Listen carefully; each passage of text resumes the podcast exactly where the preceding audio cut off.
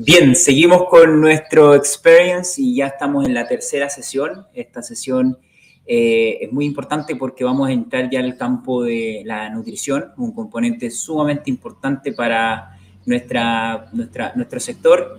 Y para eso yo quisiera mm, darle la bienvenida al siguiente exponente, al señor Julio Baltasar él es licenciado en Medicina Veterinaria por la Universidad Autónoma de Querétaro y actualmente se encuentra finalizando su maestría en Ciencias de la Producción por la misma universidad.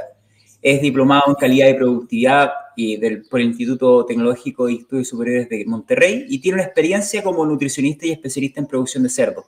Y actualmente se desempeña como director del Centro Experimental Sanurén, que pertenece al grupo Nutec. ¿Cómo estás, Julio? Muchas gracias, Reinaldo. Muy bien. Muy, bien, buenos días a todos. te agradecemos y te damos la bienvenida a nuestro Congreso 333 Experience. Te comento que tenemos más de 280 personas conectadas en este momento. No te quiero generar ningún miedo ni nada por el estilo, solo que eh, quiero que entremos en el campo de la nutrición y con el título que es ¿Cómo enfrentar los desafíos de la semana de post-destete en la nutrición de lechones? Así que eh, vamos hacia allá podemos, vamos a iniciar a compartir tu pantalla, no sé si la estás viendo, y ya, puedes iniciar. Sí, ya puedes iniciar cuando lo ¿Mm? Listo, pues gracias Reinaldo. Y quiero agradecer también a, 333 y a la empresa como tal por darme la oportunidad de poder comentar con ustedes la, la perspectiva que tengo sobre estos puntos importantes y con base en el manejo para poder mejorar los consumos de alimento específicamente en la primera semana post-destete. Entonces, de inicio me gustaría poder platicar con ustedes por qué es tan crítico este periodo en la etapa de destete y definir, este, dividir la plática básicamente en tres puntos. El primero, para que conozcamos cuál es el destete, en qué, en qué consiste y qué, por qué es un, considerado como una etapa de cambios. El segundo, cómo va a afectar el consumo de agua, el consumo para el consumo de alimento de nuestros animales. Y por último, ya caemos ahora sí en esa parte del consumo de alimento. Y bueno, a manera de introducción, y esta parte es bastante interesante e importante, es importante que podamos conocer cómo se realiza el destete, si lo podemos clasificar de esta forma como abrupto o industrial, que es el que conocemos y que se da normalmente en nuestras unidades de producción, y compararlo contra el destete que se da en vida salvaje o gradual. De inicio, nosotros normalmente destetamos a nuestros animales entre las tres y las primeras cuatro semanas de vida y básicamente consiste en separar de un día para otro a nuestros animales y dejarlos sin madre. Nuestros animales los, vamos a transportar a nuevas instalaciones que no conocen para poder convivir con animales que tampoco conocen y con los que seguramente se van a pelear para ver quién es el jefe del corral.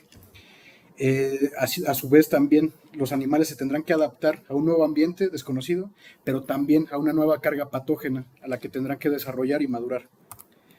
Ahora, en la parte, del destete en vida salvaje, o como lo conocemos también como destete gradual, eh, el destete normalmente se da entre las 4 y las primeras 8 semanas de vida, pero hay registros de que se llega a extender hasta las 16 semanas de vida.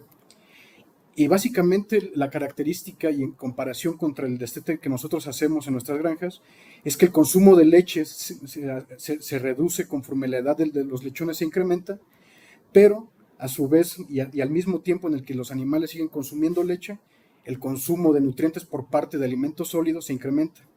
Esta brecha o esta ventana permite a los animales este, una adaptación y maduración del tracto gastrointestinal que en muchas ocasiones nosotros no permitimos a nuestros animales en granja.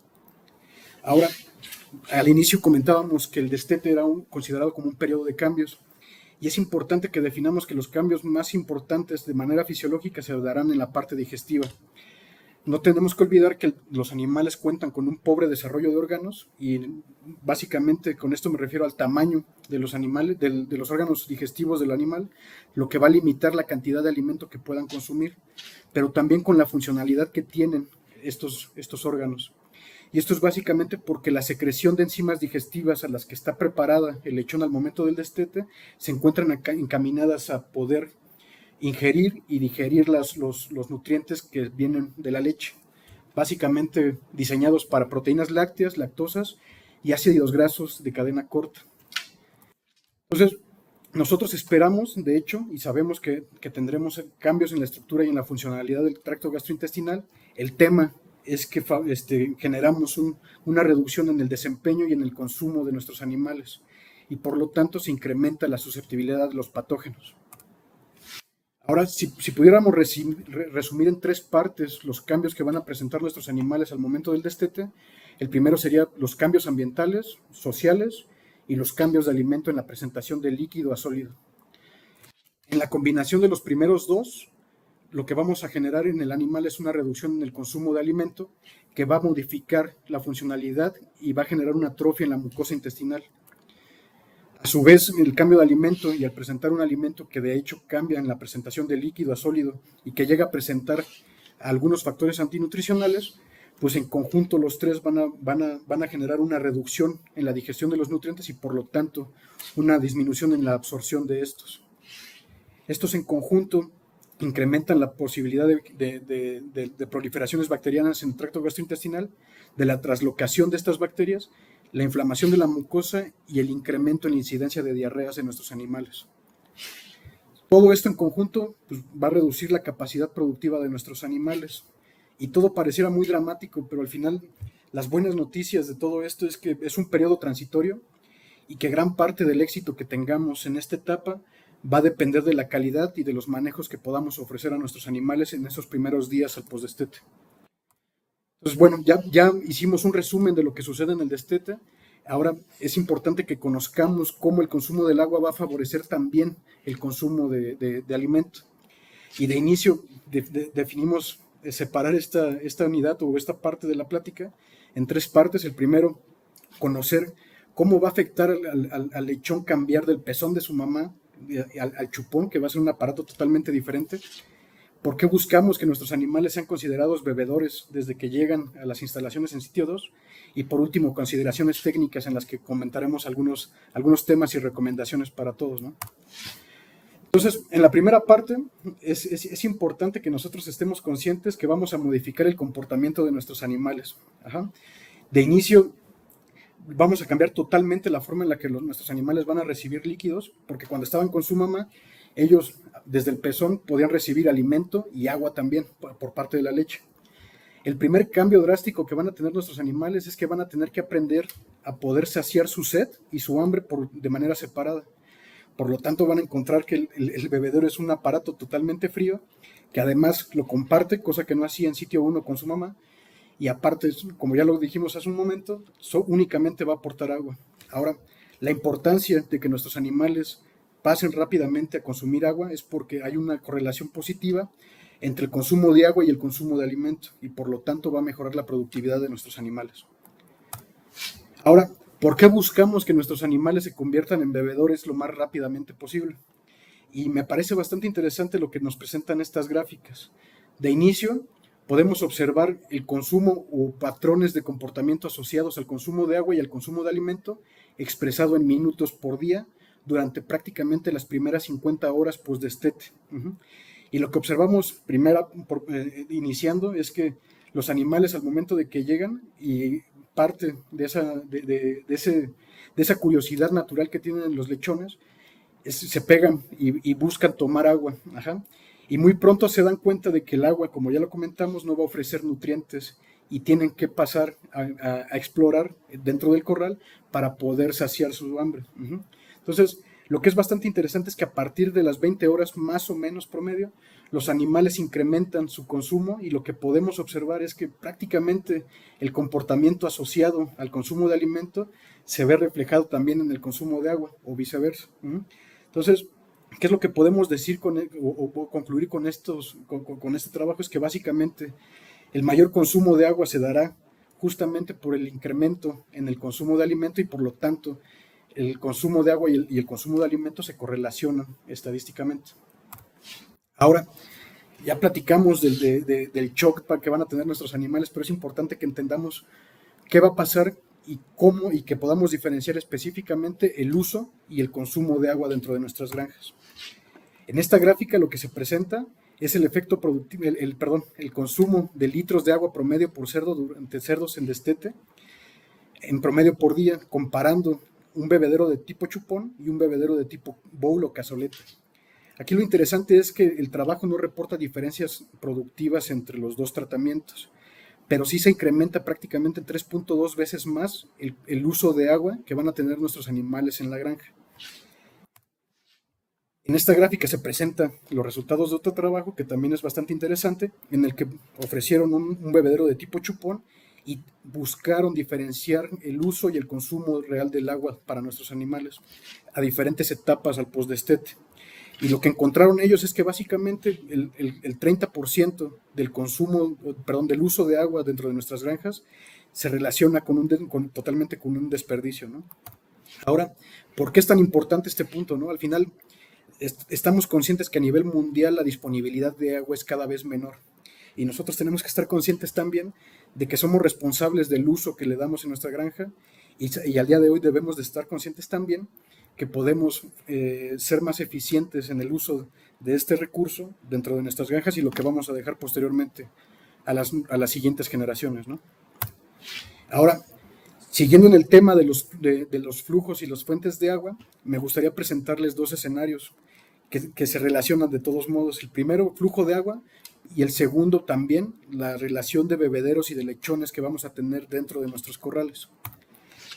En esta primera gráfica lo que quiero presentar es prácticamente el desempeño productivo de los animales expresado en la ganancia diaria de peso en lechones al destete que, fueron sometidos a diferentes flujos de agua en un rango de 100 mililitros a 1110 mililitros por minuto. Y lo que podemos observar es que productivamente no, no se encontró una diferencia por reducir o afectar el, flujo de salida de agua de nuestros bebederos. Ahora, obviamente los animales tuvieron que pasar un mayor tiempo, que es lo que se presenta en las barras de color naranja, para poder solventar la deficiencia que, que se presentaba en los corrales y en los bebederos en específico. A su vez, conforme se incrementaba también la salida de flujo de agua de los bebederos, se incrementó la cantidad de litros que utilizaba en promedio cada lechón este, dentro de la unidad de producción. Entonces, esta parte me parece bastante interesante, pero viendo el otro escenario, se presenta otro trabajo en el que se evaluaron los flujos de salida de bebederos para animales al post de estete, presentando un rango de 175 mililitros a, a 700. Y lo que observamos es que en este caso sí hubo una deficiencia y una afectación en los parámetros productivos para consumo diario de alimento en las barras azules oscuras y la ganancia diaria de peso en barras azules claras. También podemos observar que la, afectación estuvo por debajo de los 450 mililitros. Lo que es interesante es que si tú incrementas el flujo de salida de 450 mililitros a 700, a 700 mililitros por minuto, no existe una diferencia productiva para los animales. ¿A qué quiero llegar con esto? Al final, la diferencia de la presentación de los resultados de estos dos trabajos se da básicamente por la relación de los bebederos y de bebedero y lechones dentro del corral que presentaron cada uno de los trabajos. Entonces podemos concluir que las deficiencias de flujo de agua que, podemos, que pudiéramos tener dentro de nuestra granja este, requiere un incremento en el número de fuentes de agua que van a tener nuestros animales dentro del corral. Ahora, ya platicamos del efecto, pero ¿cuál es la recomendación? ¿Cuántos bebederos deberíamos de tener en el corral? Y lo que nos gusta presentar a nosotros siempre que platicamos con alguno de nuestros clientes o hacemos alguna capacitación es presentar diferentes puntos de vista para que nuestros clientes tengan la oportunidad de poder comparar y que no se queden únicamente con una realidad. ¿no? Entonces, lo que se presenta aquí es básicamente tres recomendaciones de una revisión de literatura, la recomendación que hace una casa genética, pero también y muy importante, la recomendación que hace el proveedor de los equipos cuando los compramos para, para poderlos instalar dentro de nuestra granja. Aquí el punto no es que definamos si una es mejor que otra, sino que podamos entender cuál recomendación coincide más con los, con los parámetros y con las condiciones que tenemos nosotros dentro de nuestra granja. Entonces, ahora, en cuanto al objetivo y lo que buscamos en cuanto a flujos de agua, de inicio, esperamos no presentar restricciones en el, aporte del nutriente dentro, dentro de nuestra granja. Buscamos no tener presiones altas de salida dentro de los chupones, porque al final de cuentas no queremos espantarlos, ¿no? Lo que queremos es que se motiven y que se peguen lo más pronto posible al, bebedero, pero también que el flujo de salida no se, no se encuentre por debajo de lo que necesitamos para que los animales no tengan que pasar más tiempo en comedero y solventar las deficiencias del flujo de salida. Entonces, La recomendación que nosotros damos es básicamente que un bebedero por cada 12 lechones en un rango de 6, de 6 kilos a 30 kilos será suficiente para no afectar la productividad de los lechones cuando contamos con un flujo de salida de 400 a 600 mililitros por minuto. Perdón.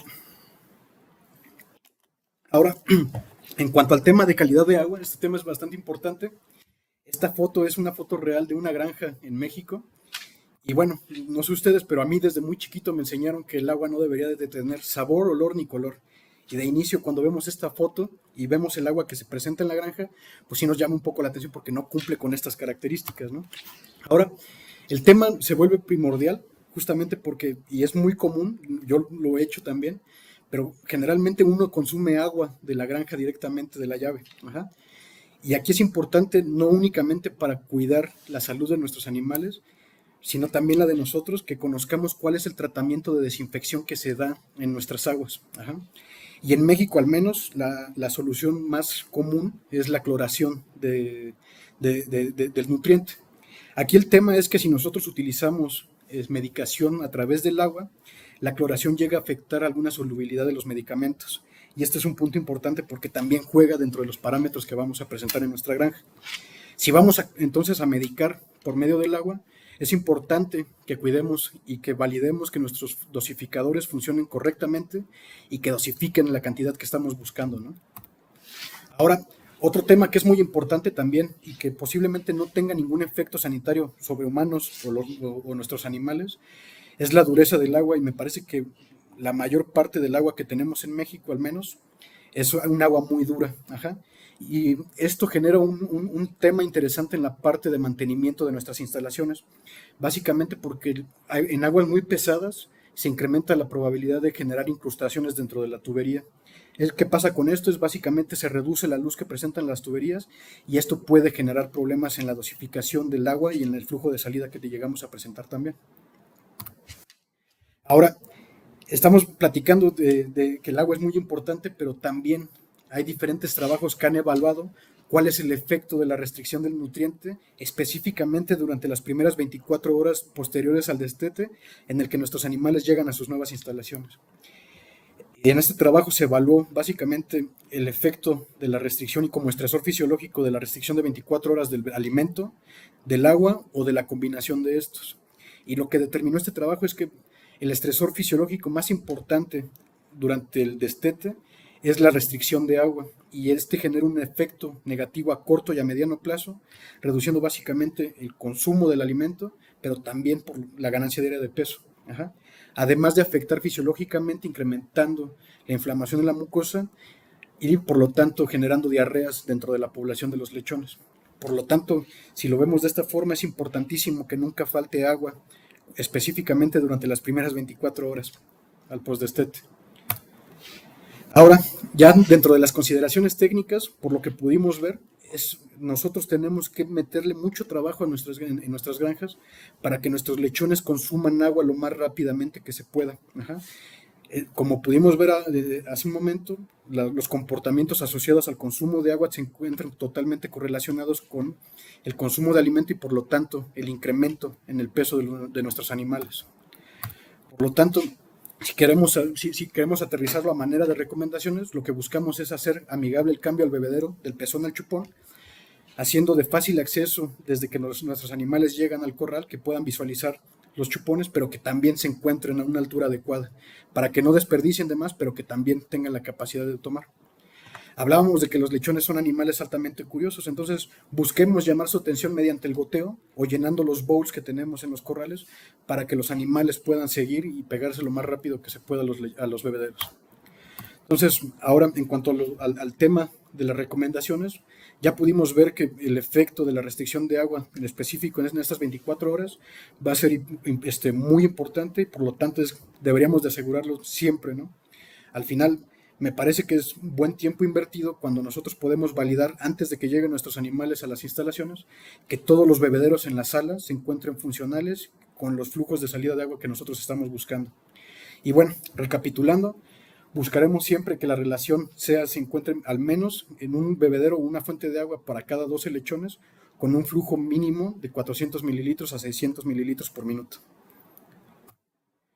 Bueno, pasando ya la parte del consumo de alimento de nuestros, lechones destetados, consideramos dividir la plática este, o este apartado en diferentes puntos en el que buscamos entender esta transición de líquido a sólido, cómo buscamos enseñar a comer a nuestros animales, los alimentos que podemos utilizar y las estrategias de alimentación que buscaremos, entender por qué nuestros animales son jerárquicos dentro del corral y cuáles son los animales que van a presentar más estas características, cómo afectará la temperatura ambiental en nuestras instalaciones y por último las consideraciones técnicas a manera de recomendación.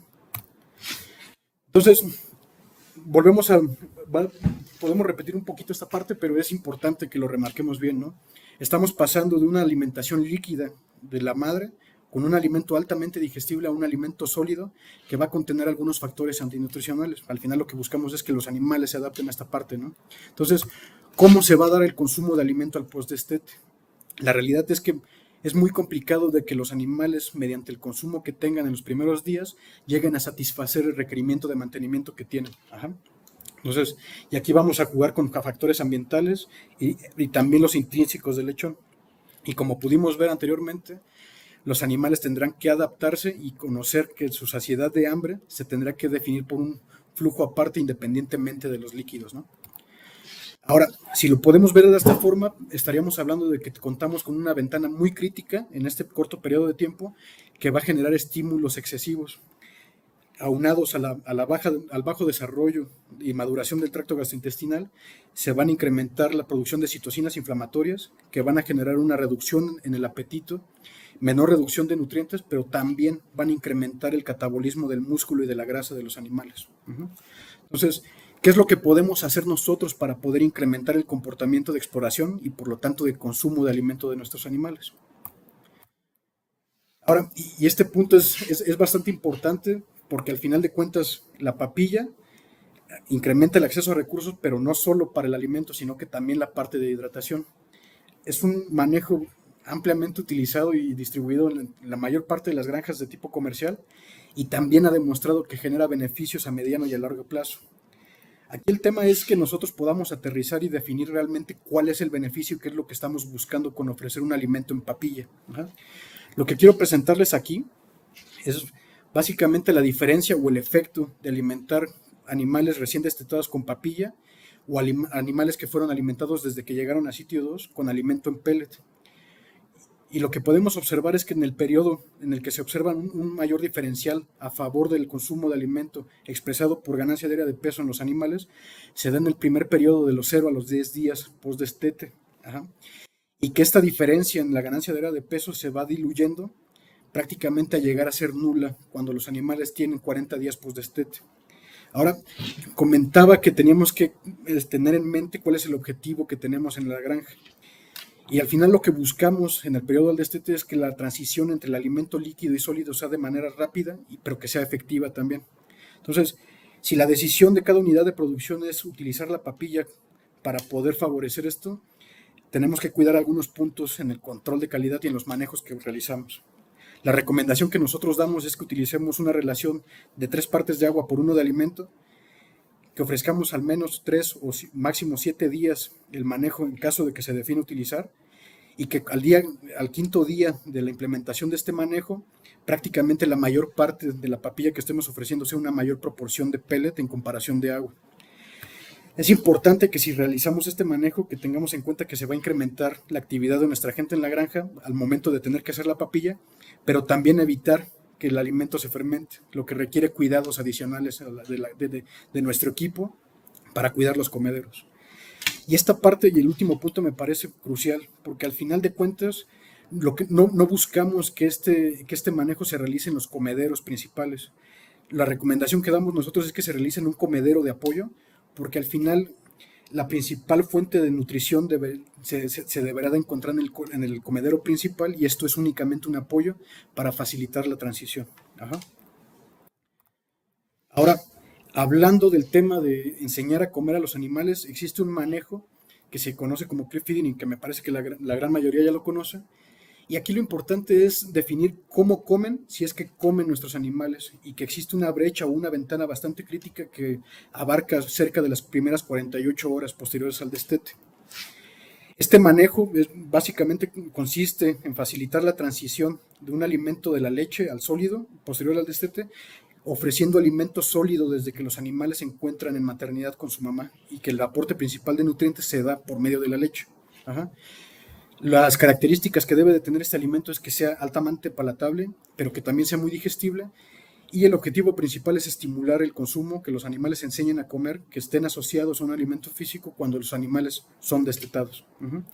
Entonces, este, esta gráfica que presenta resultados que a mí me parecen bastante interesantes y básicamente lo que presenta es los resultados en cuanto a la cantidad de horas que tuvieron que pasar los animales para que en proporción, de acuerdo al manejo, ya sea que hubieran consumido alimento de Feeding en sitio 1, los animales que no lo consumieron o los animales que no presentaron el manejo en sitio 1 con su madre, la cantidad y la proporción de animales que consumieron alimento conforme pasaron las horas antes de esas 48 horas al postdestete. Y lo que a mí me parece bastante interesante es que los animales que consumieron el alimento en sitio 1, prácticamente el 100% de estos animales llegaron a hacer su primera visita a comedero y consumieron alimento dentro de las primeras 20 horas al postdestete. Si lo ponemos en comparación contra los otros dos tratamientos, prácticamente entre el 30 y el 35% de los animales no han consumido alimento aún. Y lo que me parece más crítico es que alrededor del 5 o 10% de los animales no han consumido alimento a pesar este, después de las 48 horas y esto sí genera un problema, como ya lo pudimos ver, en cuanto al funcionamiento del tracto gastrointestinal y también a la inflamación de la mucosa. Ahora, el beneficio que se reporta de hacer o no hacer este tipo de manejo en sitio 1 con los animales al, al postdestete se da básicamente en el consumo diario de alimento y en la ganancia diaria de peso, pero no solo con un efecto a corto plazo, sino que también a mediano plazo hasta los 35 días postdestete, incrementando estas variables y por lo tanto mejorando la productividad de nuestros animales. Ahora, otra estrategia que también vamos a utilizar bastante y, este, en nuestras unidades de producción es ofrecer alimentos que se consideren suculentos para nuestros lechones. Y me parece que todos hemos escuchado la frase de que al hombre se le conquista por el estómago.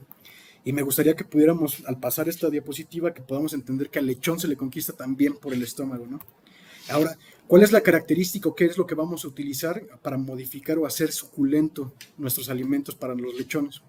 Y lo que vamos a implementar es el uso de aditivos sensoriales, que no es otra cosa más que cambiar las características organolépticas de nuestros alimentos, que puede ser color, sabor, textura y aroma, ¿no?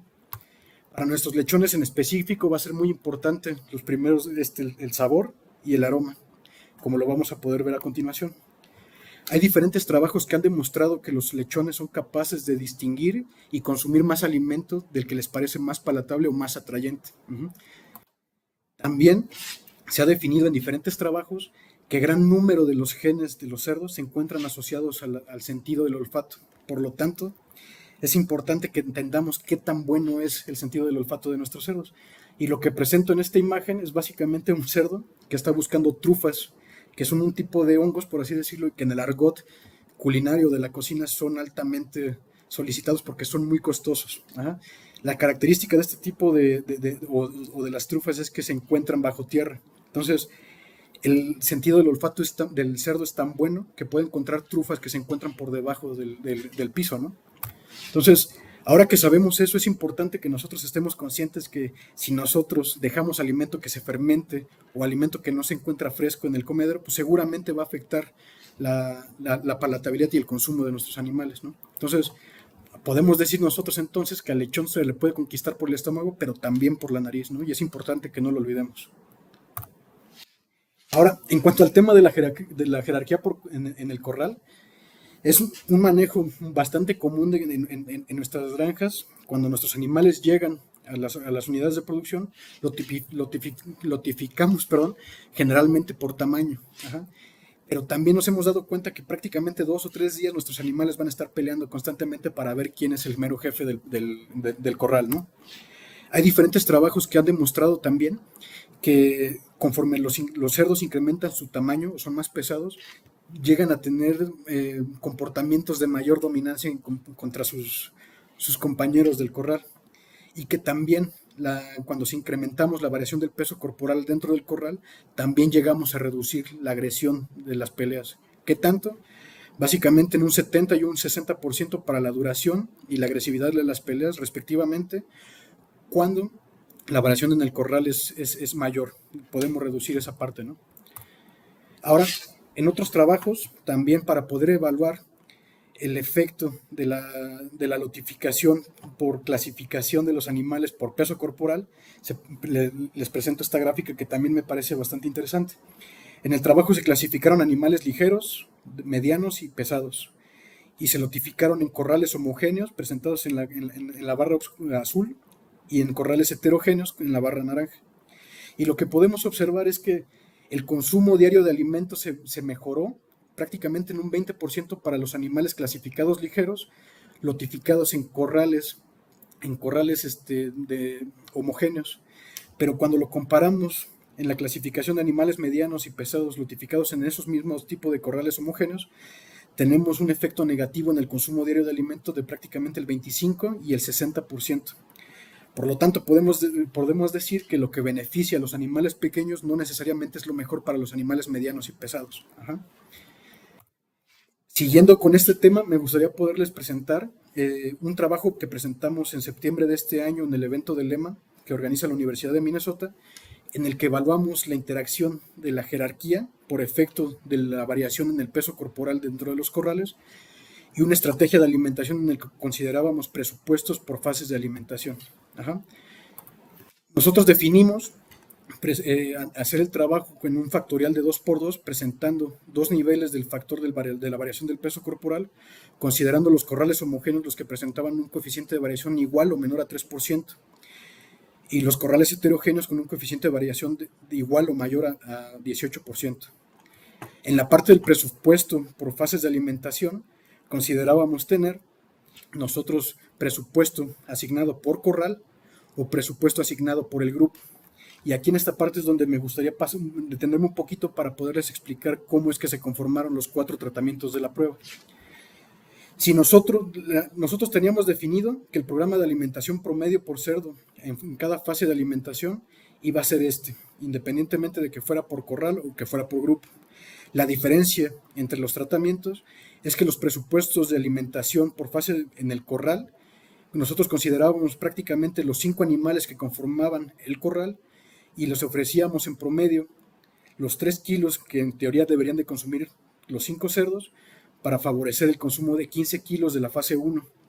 Cuando los, los cinco cerdos del corral se terminaron los 15 kilos que estaban presupuestados de la fase 1, pasaban a consumir los 20 kilos que están presupuestados en el cálculo de los 4 kilos de fase 2 para los 5 para los cinco cerdos que se encuentran en el corral y así sucesivamente para las siguientes fases.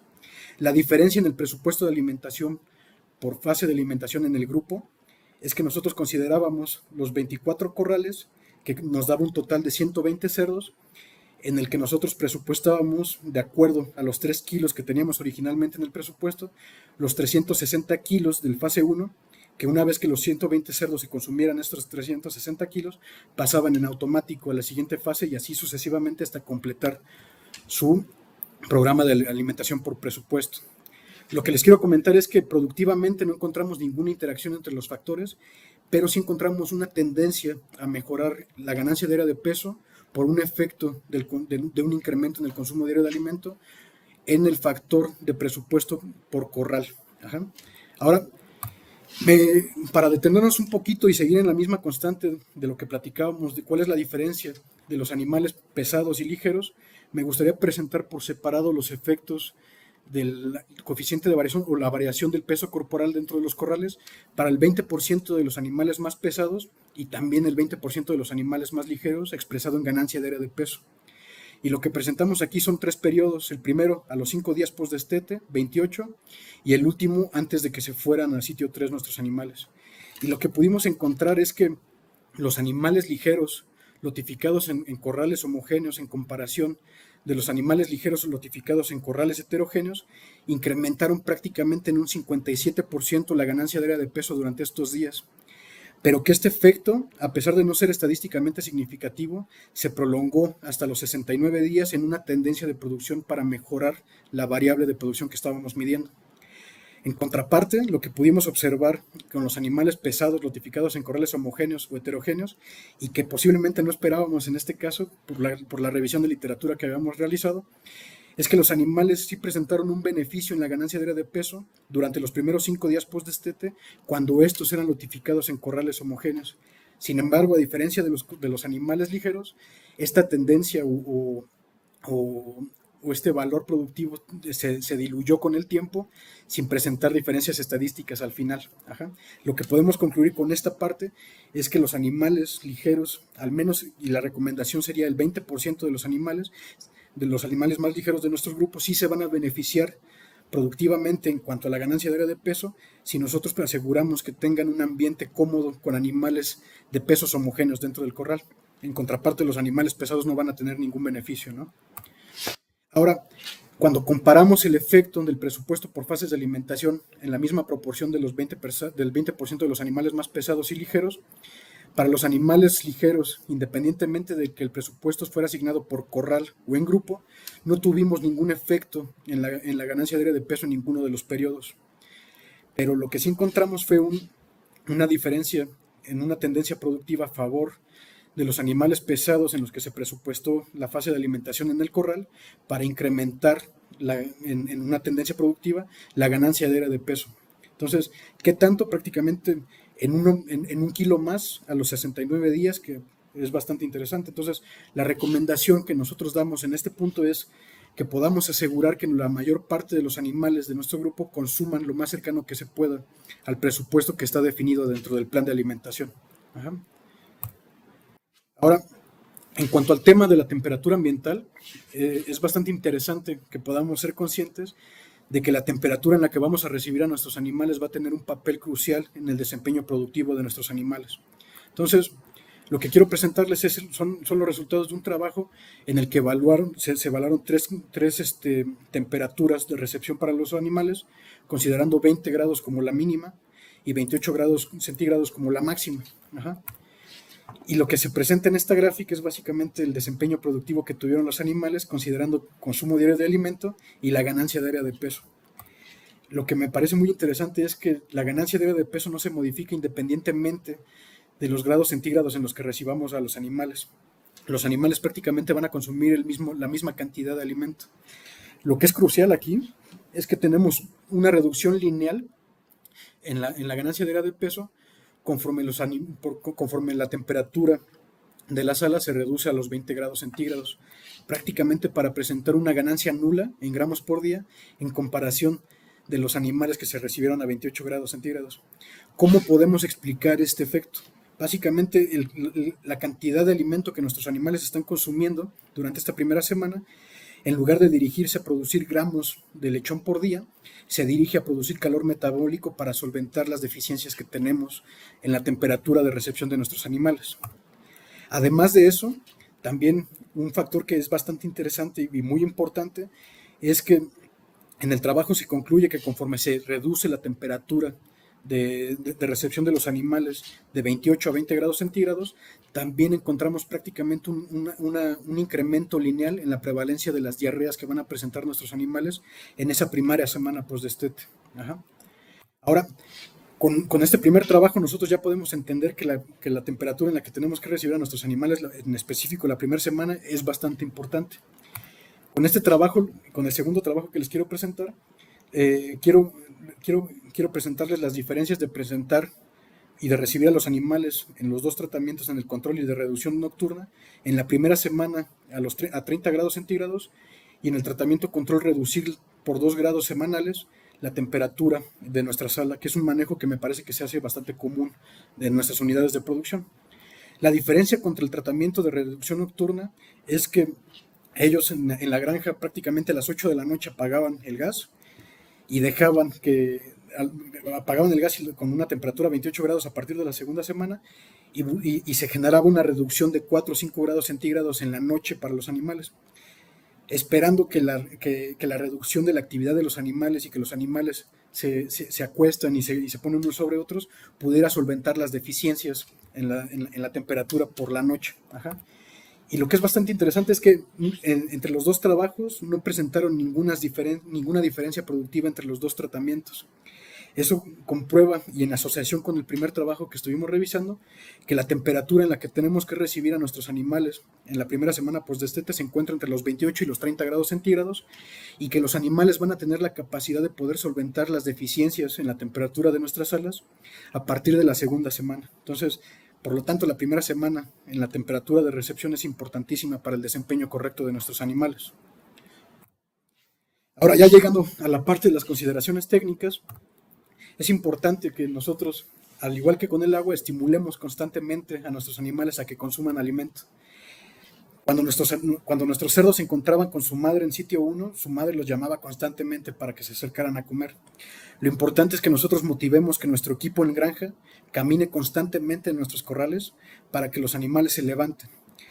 Entonces, también una forma en la que vamos a poder estimular bastante bien el consumo del alimento es eh, arrojando un poco de alimento sobre los tapetes que colocamos en sitio 2. Eso genera también, aprovechando el patrón curioso de nuestros animales. Es importante que sirvamos poco y frecuente. ¿Y qué tanto estamos buscando, qué tanto recomendamos nosotros? De 5 a 6 veces por día. Ya observamos y ya pudimos ver que el alimento fresco y el alimento que no se encuentra fermentado va a incrementar el consumo de alimento de nuestros animales y que podamos hacer los, los, aumentos progresivos en lo que servimos en el corral de acuerdo a las lecturas de comedero que pueda realizar nuestra gente y nuestro equipo. Ahora, de acuerdo a lo que platicamos ahorita, pues a mí me parece que es, una muy buena idea poder recibir a los animales en sitio 2 al menos el primer día con el alimento que recibieron en sitio 1. Es importantísimo, como ya pudimos ver, que sigamos en medida de lo posible el seguimiento del plan de alimentación y también a los presupuestos. Y también que ofrezcamos ambientes que reduzcan la competencia de nuestros animales al saber que son altamente jerárquicos. ¿no? Por último, la recomendación es cuidar el comedero. Ya sabemos que son altamente sensibles a los olores y a los, sabores. Garanticemos que nuestros, que nuestros comederos se encuentran limpios, sin alimento fermentado y también esta parte ya es importante, sin, eh, libre de moscas también. Por último, y a, manera de conclusiones, me gustaría compartir algunos comentarios finales y, también el mensaje a casa. Dentro de los comentarios finales, me parece que la mayor parte de las granjas comerciales en, nuestros países buscan incrementar los consumos de alimentos durante la primera semana post-destete. Sin embargo, también me parece que la mayor parte de las granjas no tienen los objetivos bien definidos, no son claros y en la mayor parte de las veces no los alcanzan a medir es importantísimo que nosotros identifiquemos mediante un diagnóstico en nuestras unidades de producción cuáles son los puntos de oportunidad para que nosotros podamos generar un punto de un, trabajo, un plan de trabajo para poder mejorar los manejos y las prácticas que vamos a estar generando en nuestras granjas. Por último, y, y esta parte pudiera ser un poco repetitiva, pero me parece que es muy importante, lo que buscamos garantizar en esta primera semana es que, y en específico los primeros días al postdestete, es que nuestros animales eh, tengan una continuidad en el consumo de nutrientes después de que dejan de tomar la leche. Y por último, sé que lo comenté anteriormente, pero es importante que nosotros estemos conscientes de que el grado de éxito que tengamos en este periodo se va, va a depender enormemente de la calidad de los manejos que podamos ofrecer en nuestra granja.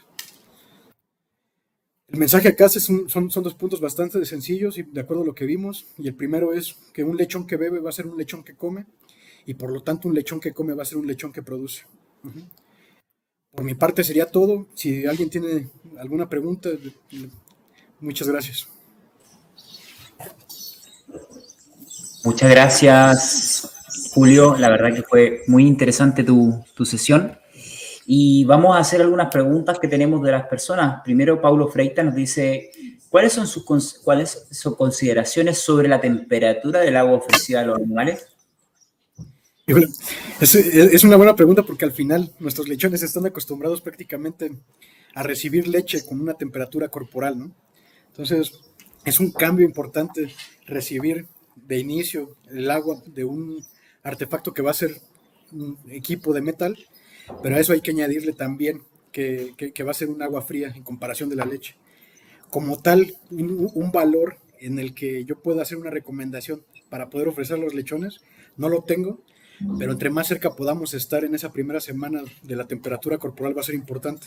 Ahora, es importante que tengamos en cuenta que pudiera ayudarnos en la primera semana, pero es, si ofrecemos agua muy caliente a nuestros lechones, eso también va a restringir o va a limitar el consumo de alimento de nuestros animales. Qué interesante, Julio. Mira, em, por acá dice de, dice, a ver, Ingrid, Viviana, ¿se deja la primera semana de vida y se debe sacar del corral en la noche? ¿A qué se defiende? No. ¿no? No, no, Bueno, me imagino que lo, que lo comenta por el tema de la, del, trabajo que hizo la evaluación, apagando la, calefacción en la noche, ¿no? No, no, no.